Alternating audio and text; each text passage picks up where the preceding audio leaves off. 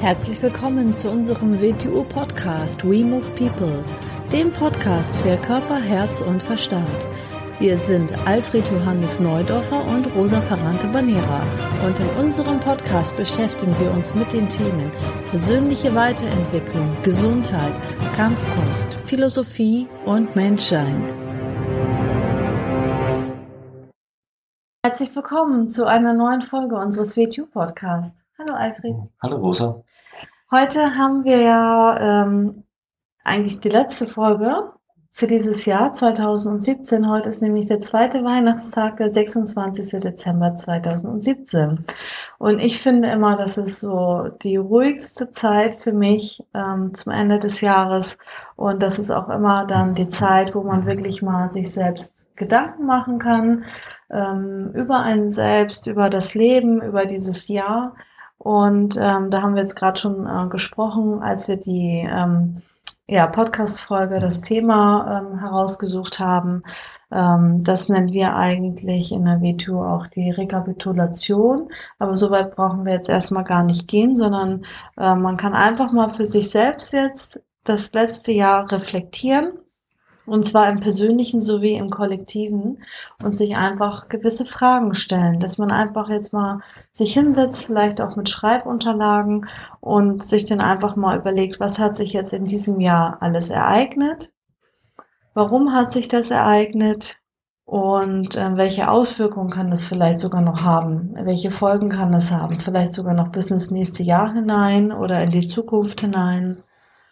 Man kann überlegen, was habe ich selbst verursacht und was würde ich vielleicht heute sogar anders machen, schon aufgrund meines heutigen Verständnisses. Ne? Ja, das ist kann richtig. Man, ja. kann man ja mal so ja. machen. Ja. Mhm. Ne? Das ist auch noch nicht die Rekapitulation in dem Sinne. Nein, ist ja an sich nichts Unbekanntes, auch in unserer Kultur nichts Unbekanntes. Wir alle kennen das im religiösen Zusammenhang, hat aber eigentlich gar nichts mit Religion an sich zu tun. Nehmen wir mal die katholische Beichte. Was war die eigentlich anderes? Natürlich muss man immer sagen, dem wohnt natürlich eine Gefahr inne. Es kann missbraucht werden, wenn ein anderer Mensch mit einbezogen ist, was man ja im religiösen Bereich dann ja auch erlebt hat. Was ist eine Beichte anderes? Es ist, ein Mensch hat ja gewisse Lebensprinzipien und nennen wir es Glaubenssätze. Für einen katholischen Christen äh, sollten sie eigentlich die zehn Gebote sein, also sind seine Referenz die zehn Gebote und nach diesen zehn Geboten kann in regelmäßigen Zeiträumen konnte er sein Leben betrachten und schauen, ist er seinen Glaubenssätzen gerecht geworden und wo hat er gegen sie verstoßen. Natürlich, um das dann zu verschärfen, kann man sagen, du das im Angesicht eines anderen Menschen ist noch viel unangenehmer, ist noch viel selbstkritischer ist nichts anderes als, es mal so sagen, eine Art von, von äh, psychischer Hygiene. Heute gehen viele ja. zum Psychologen. Richtig, genau. Also und jetzt sind wir schon drinnen. Wenn wir jetzt natürlich das letzte Jahr des eigenen Lebens anschauen möchten, müssen wir uns auch mal fragen, was sind meine Glaubenssätze? Was sind die Prinzipien, nach denen ich lebe? Das hat nichts mit Religion zu tun oder mit irgendeiner Philosophie oder sonst was, aber jeder von uns hat in sich gewisse Glaubenssätze. Ob er sie für sich klar herausdefiniert und sie bewusst sind oder nicht, die sind da, weil die bestimmen sein Leben und sie beschränken sein Leben. Wenn ich mir nicht bewusst bin, was die sind, dann habe ich eine große Schwierigkeit weil dann beginne ich unter Umständen, nicht unter Umständen, dann, dann beginne ich gewisse Sachen, die durch mich selbst verursacht sind, woanders zu begründen, weil sie mir dann nicht klar sind. Mhm. Und jetzt sind wir schon dabei. Weshalb sollte ich etwas wie eine Reflexion und dann darüber hinaus eine Rekapitulation machen, damit ich eine richtige Sicht auf mein Leben bekomme? Mhm. Denn das, was ich in der Regel erinnere, ist das, was ich emotional empfunden habe. Das hat aber vielleicht gar nichts mit dem zu tun, was passiert ist. Und wenn ich die Grundlagen meines Lebens auf solche subjektiven Zustände aufzubauen beginne, dann wird das sehr kritisch. Aus dem Grund sollte ich es permanent machen und auf jeden Fall am Ende einer gewissen Periode, und dazu bietet sich bei uns natürlich das Ende des Jahres an, weil wir da alle, die meisten von uns in einer ruhigeren Zeit sind, wo sie auch ein bisschen Zeit für sich selber haben, mal das Leben zu betrachten. Was ist heute passiert? Wieso ist passiert? Wo habe ich das erreicht, was ich erreichen wollte? Wo habe ich so gehandelt, wie ich wollte? Wann habe ich anders gehandelt? Was würde ich, wie du vorhin gesagt hast, aufgrund des heutigen Wissens und Verständnisses anders machen. Das heißt nicht, dass es damals verkehrt war, aber für mich heute wäre es verkehrt. Fehler sind vielleicht ein Fehler, weil man es zu einer gewissen Zeit noch nicht besser weiß. Aus dem Grund macht man es ja. Fehler heißt ja auch lernen. Später wird man es anders machen. Und das muss man sich auch bewusst machen. Das Gleiche können wir dann auch über auf uns, auf das Kollektive beziehen. Was ist überhaupt in der Welt passiert? Warum ist es passiert? Was hat in mein Leben hineingereicht? Damit ich auch da mal ganz klar zu unterscheiden beginne, sind die Sachen, mit denen ich mich beschäftige, wirklich relevant für mein Leben. Natürlich muss ich über Weltgeschehen Bescheid wissen. Das ist schon wichtig. Ich sollte mir aber nicht in Dinge hineinsteigern und Aufmerksamkeit reingeben, Ende nie, die relativ wenig Belang für mein Leben haben. Weil das ist eine Art dann von intellektueller Zerstreuung und sonst gar nichts. Mhm. Das ist jetzt aber ähm, also ein Reflektieren des letzten Jahres. Und ganz oft haben wir schon erlebt, dass dieser Begriff Rekapitulation missinterpretiert wird oder auch verkehrt verwendet wird. Kannst du noch mal was zum Begriff ja. Rekapitulation sagen? Vielleicht sehen? nicht verkehrt, aber Rekapitulation wird oft äh, nur in einer Bedeutung verwendet, äh, in der auch gern verwendet wird, was nicht ganz verkehrt ist, aber aus meiner Sicht auch nicht ganz stimmt, Wiederholung. Dafür gibt es ein besseres Wort, repetieren. Mhm. So. In Rekapitulation gehen, schauen wir uns mal das Wort selber an. Es ist Kapitulation drin. Ist wieder so ein Begriff. Äh, umgangssprachlich versteht man unter Kapitulation die bedingungslose Aufgabe. Was heißt es aber eigentlich wirklich? Es das heißt, dass ein Unterlegener die Bedingungen bekannt gibt, unter denen er bereit ist, einen Konflikt zu beenden. Und das ist schon wieder ganz eine andere Geschichte. Was bedeutet die Vorsilbe re aus dem Lateinischen? Das heißt, etwas rückgängig machen. So, wenn wir jetzt also das Wort Rekapitulation dann betrachten, könnte man sagen, ich habe eine Sicht auf mein Leben, äh, die nicht wirklich richtig ist, mit der ich aber mein Leben legitimiere. Ich schleiche mich also aus der Verantwortung. Ich kapituliere. Und das Re davor bedeutet, ich beginne jetzt bewusst ein Werkzeug einzusetzen, um das rückgängig zu machen. Ich beginne eine objektive, richtige Sicht auf mein Leben zu erzeugen. Ich will wissen, was da wirklich passiert ist und wieso. Mhm. Dann kommen wir zum zweiten, für mich besseren Bedeutungsbegriff für Rekapitulation, der auch heute üblich ist, nämlich eine ganzheitliche Zusammenfassung. Und damit sind wir schon viel näher wieder, was wir unter Rekapitulation verstehen. Eine objektive, ganzheitliche Zusammenfassung des letzten Jahres, unseres Lebens oder von dem, was wirklich passiert. Nicht unser subjektives, emotionales Empfinden, ausgelöst aufgrund von Reizen, also Konditionierungen. Und da sind wir in ganz anderen Feld. Mhm.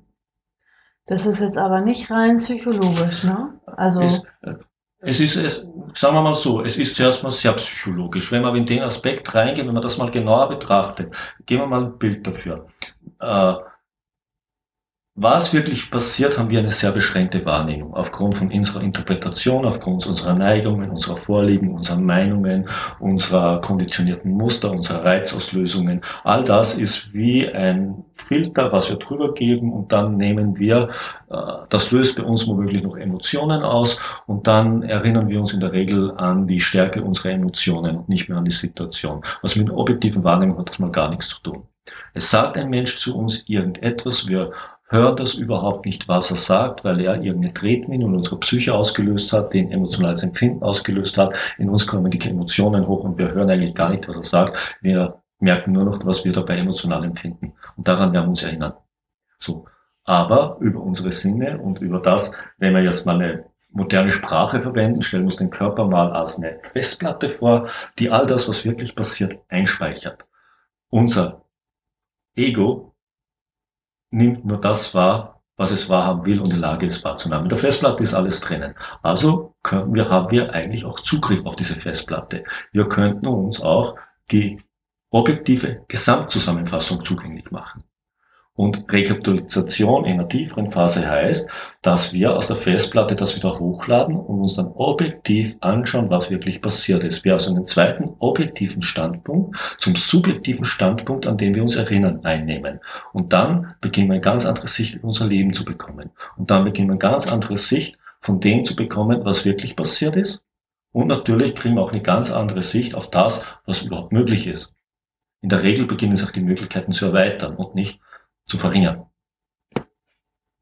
Also wenn ich das jetzt ähm, nochmal hm. äh, sagen kann, ist das jetzt nicht, also eine Psychoanalyse würde jetzt nur die Oberfläche betreffen und die Rekapitulation hat sogar energetische Auswirkungen, dass man sich aus Situationen befreit, an denen man noch hängt. Ja, du weißt, ich liebe das Wort Energetik nicht so, nicht so besonders. Es, es ist, äh, man könnte natürlich auch sagen, es ist natürlich sehr tiefenpsychologisch. Aber für mich geht es auch darüber hinaus, weil wir wirklich versuchen, unser Erleben nochmal zu erleben. Wir versuchen wirklich, es nochmal wirklich zu betrachten, als würde es jetzt passieren. Mhm. So als würde man ein Hologramm aufbauen, in dem wir unser ganzes Geschehen nochmal sehen. Natürlich ist das mal jetzt ein Ideal, das wir zu erreichen versucht, aber nur so können wir wirklich objektiven Standpunkt über unser Leben einnehmen.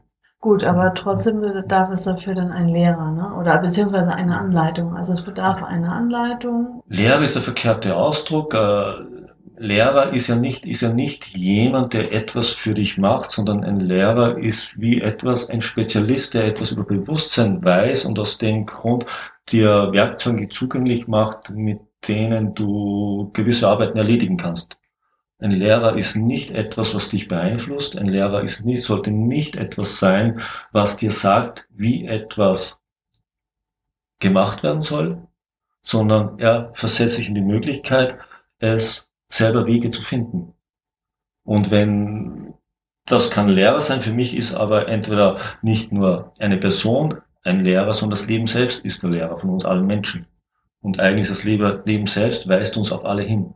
Ab einem gewissen Moment ist immer nur das Leben selbst der Lehrer, den wir haben. Und es ist der beste Lehrer, den wir haben. Okay, also man kann jetzt nochmal das Jahr 2017 nochmal reflektieren.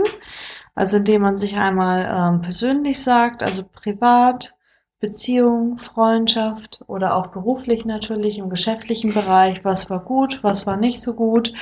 Ähm, und auch natürlich im kollektiven, im Weltgeschehen, ähm, welche Ereignisse ähm, haben sich ereignet, was, womit habe ich mich beschäftigt in diesem Jahr? Und in welcher Weise haben sie mein eigenes persönliches Leben äh, betroffen. Genau. Und ja, wenn man das denn gemacht hat, ähm, dann kann man sich auch vielleicht am anderen Tag dann nochmal hinsetzen und das nächste Jahr 2018 planen und sich da dann in allen Bereichen auch Ziele setzen. So mache ich das immer. Richtig, genau wichtig. Und, und äh, im Persönlichen wie im Kollektiven, weil natürlich muss man auch im Kollektiven erkennen, ich meine, wo geht unsere Welt hin? Was beginnt sich zu verändern? Was beginnt eigentlich an Bedeutsamkeit zu verlieren und was wird immer bedeutsamer? Es gibt so diese schönen alten alten, nennen wir es mal, Zitate oder Mottos wie sei in der Welt, aber nicht von der Welt. Das heißt, du musst, du musst schauen, was wird in der Welt immer wichtiger, weil das sind die Werkzeuge, die du verwenden musst. Da wirst du nicht drum herum kommen. Wir leben heute in einer digitalisierten Welt. Wir haben Rechnern zu tun, wir haben mit Computern zu tun. Natürlich können wir nicht so tun, als wäre das nicht. Und deshalb sind beide Übungen ganz wichtig. Einmal, ja. ähm, dass ich über mich Selbstbewusstsein habe, ähm, was habe ich getan und was sind die Folgen, die ich also aufgrund dessen in meinem Leben habe. Und nur wenn ich darüber eine Erkenntnis habe und Bewusstsein darüber habe, dann kann ich auch also zielgerichtet in das neue Jahr planen. Es sind zwei Seiten, die in Wechselwirkung zueinander stehen. Denn was will ich ändern an meinem Leben, wenn ich nicht weiß, was ich bin und was ich verursache? Das, was ich wirklich bin, tritt in Wechselwirkung mit allem, was uns da umgibt und muss sich mehr oder weniger scharfsinnig und geschickt an das Jetzt anpassen. Wenn ich nicht weiß, was das ist, wie soll ich es dann anpassen? Wenn ich nicht wirklich weiß, wer ich bin und wieso ich was mache oder wieso mir was passiert, wie will ich denn dann was ändern? Was will ich denn dann ändern? Ich kann ja nichts ändern, was ich nicht kenne. Mhm. Und bei Zielen ist auch wichtig, dass sie nicht nur rein materiell sind, sondern Ziele können auch natürlich qualitativ sein. Äh, Ziele können, ich meine, ich, ich sollte das Ziel haben, welcher Mensch will ich Ende nächsten Jahres sein? Ich werde nicht mehr der sein, der ich jetzt bin, kann ich gar nicht sein, also irgendeiner werde ich sein. Will ich da selber ein bisschen Steuer in der Hand haben oder will ich das alles passieren lassen? Ich habe lieber Steuer selber in der Hand. Sehr schön. Also in dem Sinne, falls du das jetzt rechtzeitig hörst, noch vor dem Jahreswechsel, wünschen wir dir einen ganz schönen Rutsch ins neue Jahr. Ja. Alles Und- Gute für 2018. Bis Und bald. Bis bald. Tschüss. Tschüss.